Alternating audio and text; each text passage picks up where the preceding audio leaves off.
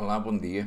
Eu sou Pedro Fonseca e este é o Café Comunicação, um espaço diário onde, ora eu, ora José Freitas, todos os dias entramos em direto no, no Facebook e no YouTube com dicas e com partilha de ideias que muitas vezes vamos tendo com os nossos clientes, com os nossos amigos, com os nossos parceiros e agora também contigo.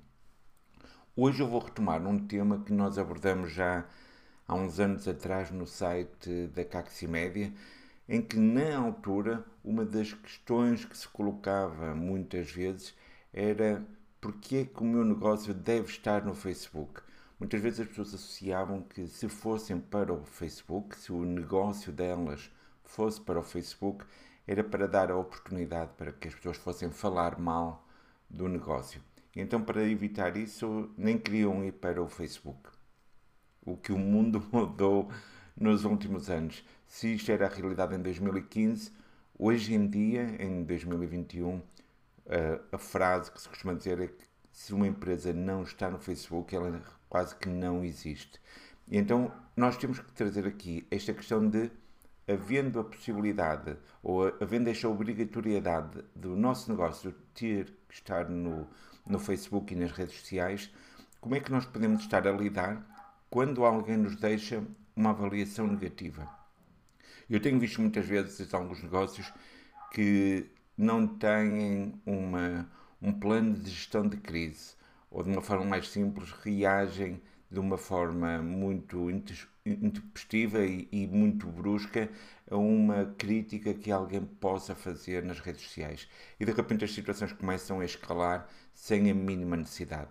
Portanto, se tu recebeste alguma crítica negativa no Facebook, vê este vídeo. Se conhece alguém que tenha recebido, envia-lhe este vídeo. Se ainda não recebeste até agora uma crítica negativa, não te preocupes, guarda o vídeo, porque mais tarde ou mais cedo tu vais recebê-la. E então pode ser que este vídeo te sirva para, de alguma forma, ser um guia de três passos do que tu deves fazer para lidar com uma crise ou com uma avaliação negativa ao teu, ao teu negócio.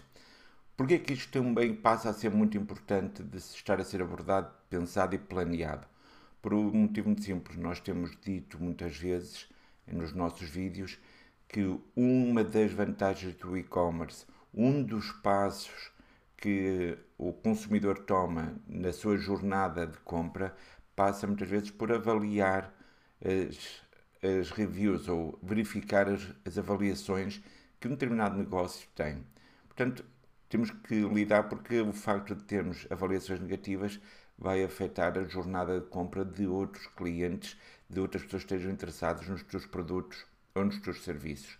Portanto, uma vez que isto passa a ser uma questão que é importante, que é inevitável, porque mais tarde ou mais cedo tu vais ter esta, esta crítica, quase certeza.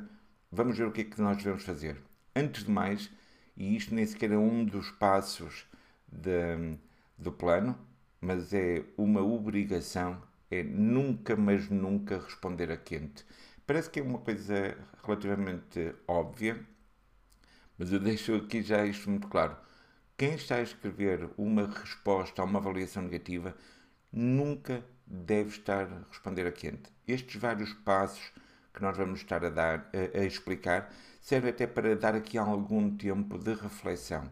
Portanto, se tu achas que podes estar ainda emocionalmente afetado pela crítica, não respondas. É preferível responder dois dias depois a uma avaliação negativa, se for de, respondido da forma correta, do que responder no próprio dia e nós estarmos moldados uh, por sentimentos que vão afetar a nossa resposta.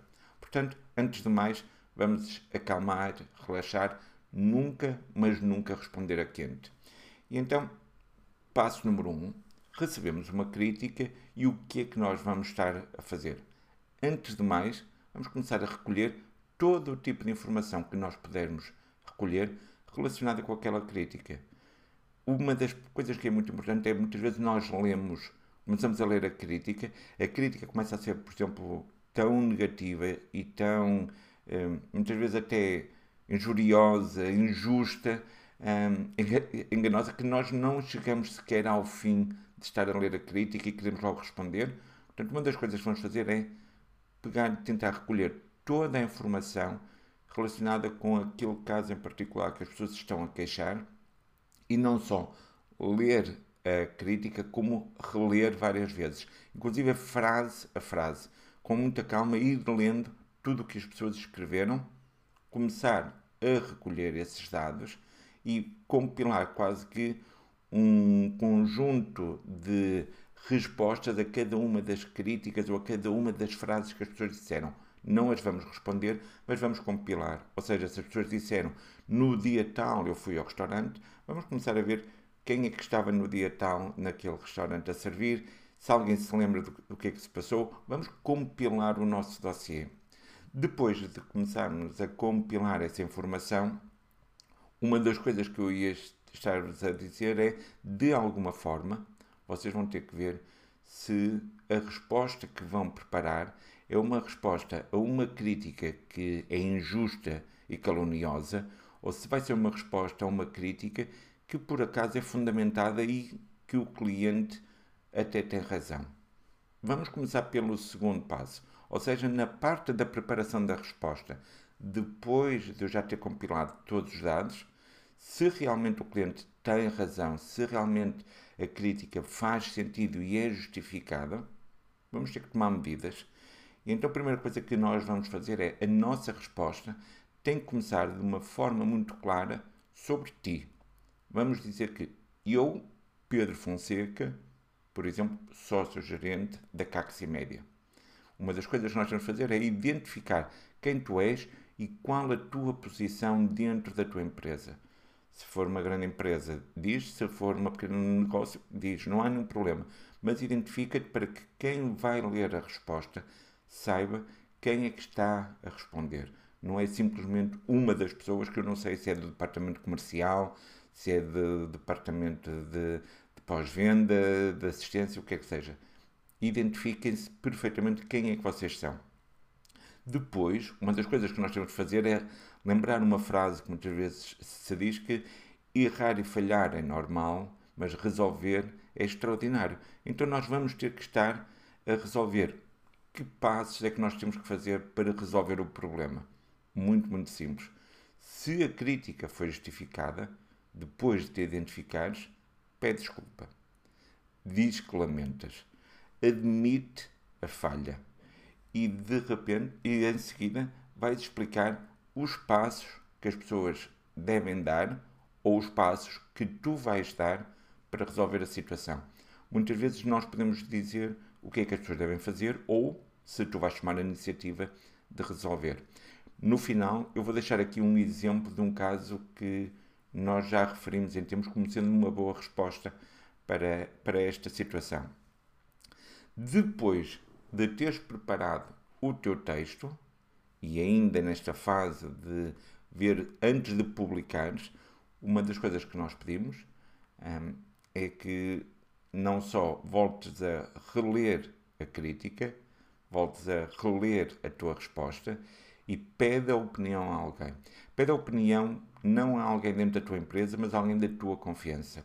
Alguém que conheça um pouco o teu negócio, mas que não esteja dentro da organização. Pede esse feedback para ver se está tudo adequado, está tudo bem respondido. Porque muitas vezes, mesmo não estando a responder a quente, uma das coisas que pode acontecer é que neste momento tu podes não ter dado toda a informação que é necessária para esclarecer a situação. Portanto, de passo número 2, a responder a uma crítica que é eh, fundamentada e justificada, admite, identifica-te, admite a falha, pede desculpa e diz quais são os passos que vamos dar a seguir. Mas neste segundo passo, há uma outra possibilidade que vai-te acontecer também. Pode, há uma alta probabilidade de acontecer, que é a crítica que tu recebeste no teu negócio ser totalmente falsa e injustificada.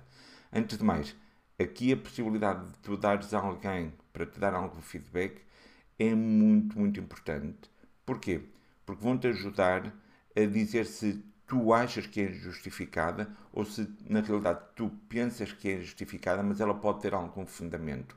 Lembre-se, se tiver algum fundamento e nós começarmos a focar demasiado em tentar rebater esta crítica, nós podemos pode dar a ideia de que estamos a tentar fugir com o rabo à seringa e não queremos fazer admissão de culpa.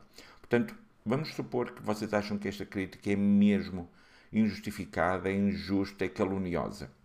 Então, o que nós devemos fazer, uma das coisas é dar algum tempo, enquanto nós estivermos a preparar a resposta, a ver se algum dos teus atuais clientes, de forma uh, voluntária, avança e te, te vai defender.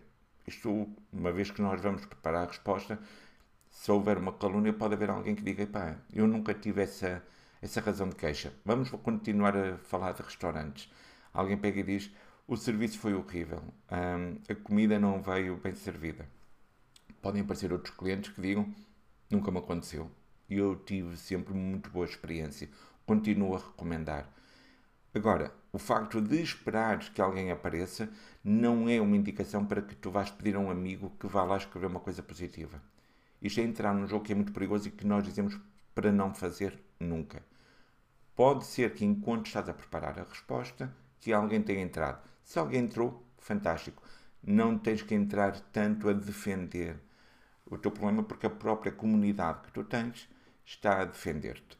No entanto, muito provavelmente, nós sabemos que as pessoas mais depressa pedem um livro de reclamações do que o um livro de elogio. Portanto, será mais fácil ou será mais provável que, enquanto estás a preparar a resposta para uma crítica que é injustificada, eh, ninguém apareceu para te estar a defender.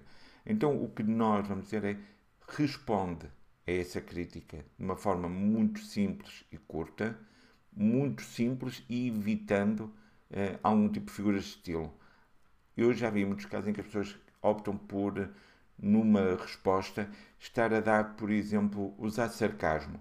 E uma das coisas que nós aconselhamos é não é não há necessidade de estarmos a usar figuras de estilo neste tipo de resposta. O texto deve ser simples e claro. E lembra-te uma coisa, que é a resposta que tu estás a dar para esta crítica que é totalmente justificada, tu na realidade não estás a responder é essa pessoa. Tu vais dizer alguém que está a fazer uma crítica injustificada ao teu negócio, até caluniosa, tu estás pouco rifando para ela. Mas lembra-te que essa crítica vai estar disponível para todas as pessoas que vão ver a tua página. Então a resposta que tu estás a dar àquelas pessoas, na realidade, ou melhor, que estás a dar àquela pessoa que fez a calúnia, tu na realidade estás a preparar um texto que é para ser lido por todas as outras pessoas que não têm nada contra ti, mas querem ver de que maneira que tu te defendes desta crítica caluniosa. Portanto, mais uma vez, se fores preparar a resposta para uma crítica totalmente justificada, um texto simples, claro, não vais admitir culpa porque não há necessidade de admitir culpa, vais rebater aquilo que as pessoas estão a dizer e vais fechar o assunto. E mais uma vez vais pedir uma opinião de alguém a ver se a, a resposta que estás a dar é adequada, é na mesma medida que, as, que tu necessitas para que o assunto fique fechado. Por fim, o terceiro passo é seguir o que vai acontecer. Porquê é que é muito importante seguir? O capítulo não fica fechado aqui. E muitas vezes o que acaba por acontecer é que às vezes a situação pode escalar. Portanto, o que nós vamos aconselhar é, durante uma a duas semanas, ir verificando se alguém está a comentar mais alguma coisa, se aquelas pessoas que fizeram calúnia continuam a fazer calúnias, por exemplo, no, noutras, noutras páginas. Imagina, vais vendo a atividade que essas pessoas têm. Portanto, de alguma forma, vai-te mantendo atento a ver o que é que se está a passar relacionado com a crítica, com a avaliação negativa que tu tiveste. Por isso, relembrando os três passos, primeira coisa, e antes de ser um passo, nunca, mas nunca responder a quente, para que no primeiro momento tu possas recolher todo o tipo de informação e começar a preparar a resposta.